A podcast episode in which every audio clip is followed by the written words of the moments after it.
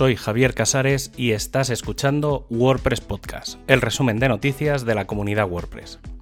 En este programa encontras la información del 25 al 31 de octubre de 2021.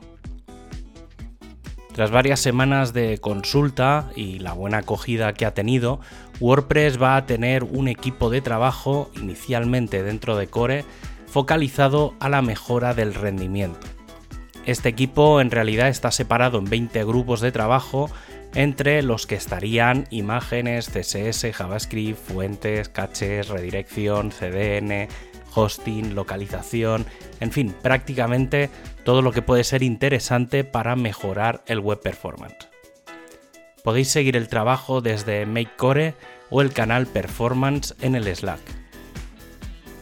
Y si no falla nada, WordPress 5.9 debería incorporar las mejoras hasta Gutenberg 11.9, pero lo que nos ha llegado estos días ha sido la versión previa, la 11.8, que incluye algunos cambios significativos.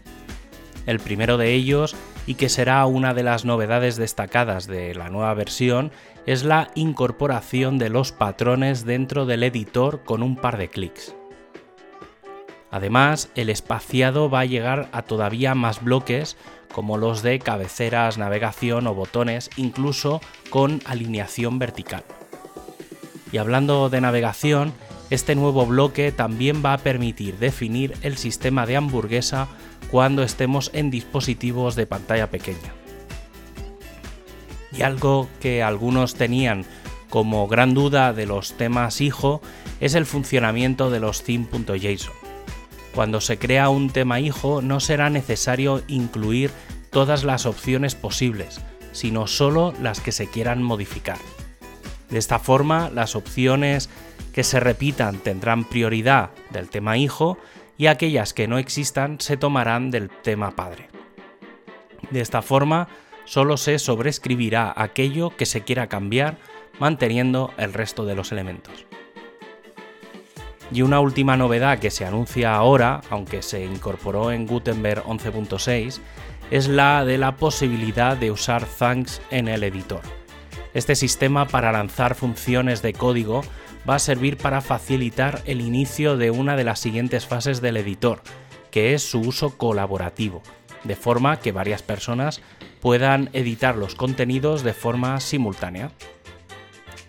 Por cierto, el próximo 2 de noviembre es muy probable que tengamos WordPress 5.8.2 con algunas actualizaciones menores y la corrección de los certificados de Let's Encrypt que están generando algunos problemas en algunas instalaciones. El equipo de Core ha comenzado a organizar el equipo responsable del lanzamiento de WordPress 5.9 y acercándose el 2022 también ha lanzado su llamada a nominación para los, representantes del equipo en el nuevo año.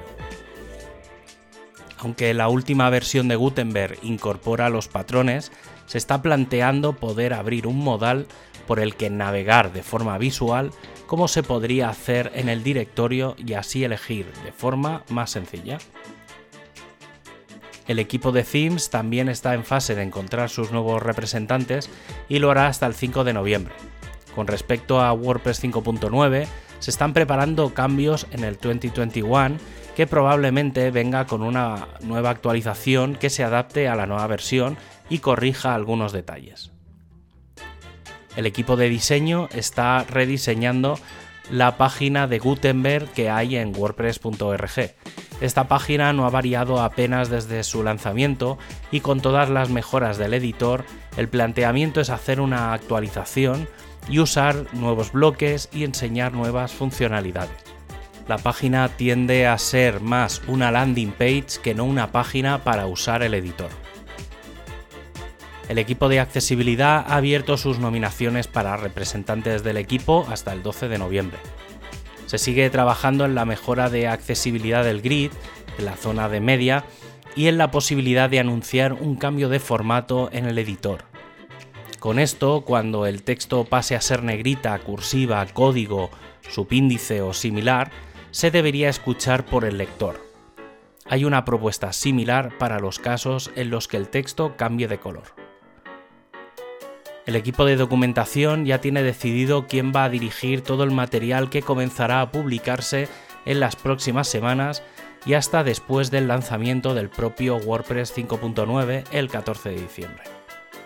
Y en otra línea, también se ha presentado una página de pruebas de cómo podría ser el nuevo blog para la información de WordPress. El equipo de Openverse ya tiene una versión piloto de la REST API para los contenidos del agregador. Por ahora parece que solo de imágenes. Y el equipo de soporte también está en fase de nominaciones para sus representantes. Hay que recordar que este equipo es uno de los responsables de añadir contenido dentro del Hell Hub y del DevHub, los dos sitios de documentación de WordPress tanto para usuarios finales como desarrolladores. Tienes todos los enlaces para ampliar la información en wordpresspodcast.es. Un abrazo y hasta el próximo programa.